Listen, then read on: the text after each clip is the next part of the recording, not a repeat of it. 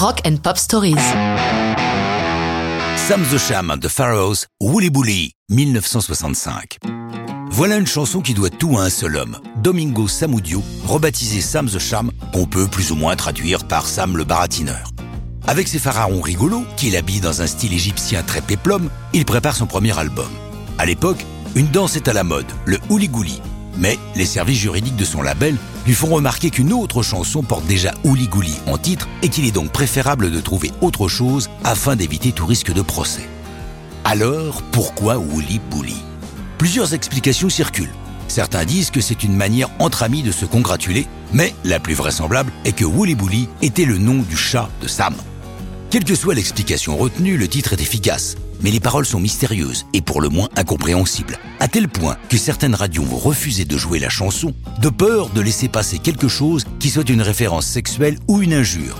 On ne badine pas avec le FCC, le CSA local, qui a l'œil et surtout l'oreille partout.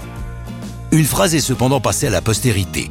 Let's not be L7, come on learn to dance. Qu'est-ce donc qu'être L7, L7 cela signifie être square, littéralement carré, c'est-à-dire conservateur en argot américain des 60s, puisque si vous regardez un L majuscule et un 7 l'un en face de l'autre, cela forme à peu près un carré. Il fallait y penser.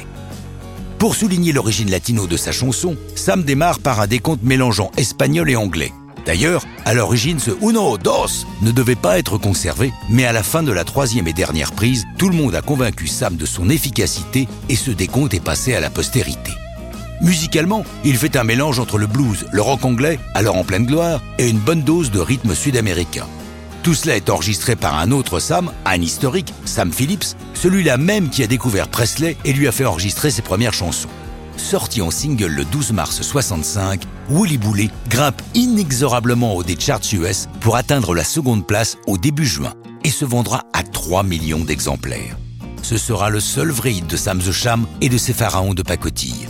La chanson, elle, survit au travers de diverses reprises, dont celle de Eddie and the Hot Rods, une autre du groupe de ska Bad Manners, et même McCartney y fait allusion dans sa chanson Simoon, où il utilise le fameux Let's Not Be L7. Quant à Domingo Samudio, il a rangé son turban au rayon des souvenirs pour devenir pasteur. Mais ça, c'est une autre histoire, cette fois sans rock'n'roll.